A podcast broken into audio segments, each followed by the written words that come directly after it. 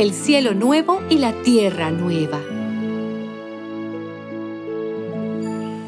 Miren, yo voy a crear un cielo nuevo y una tierra nueva. Lo pasado quedará olvidado, nadie se volverá a acordar de ello. Llénense de gozo y alegría para siempre por lo que voy a crear, porque voy a crear una Jerusalén feliz y un pueblo contento que viva en ella. Yo mismo me alegraré por Jerusalén y sentiré gozo por mi pueblo. En ella no se volverá a oír llanto ni gritos de angustia. Allí no habrá niños que mueran a los pocos días, ni ancianos que no completen su vida.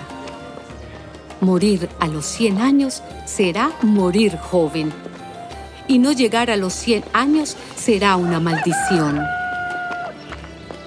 La gente construirá casas y vivirá en ellas, sembrará viñedos y comerá sus uvas. No sucederá que uno construya y otro viva allí, o que uno siembre y otro se aproveche.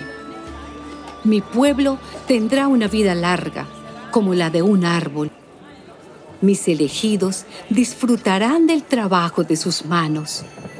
No trabajarán en vano, ni tendrán hijos que mueran antes de tiempo, porque ellos son descendientes de los que el Señor ha bendecido.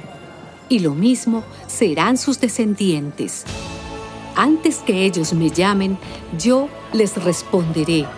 Antes que terminen de hablar, yo los escucharé.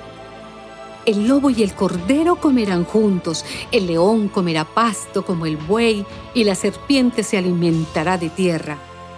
En todo mi monte santo no habrá quien haga ningún daño. El Señor lo ha dicho.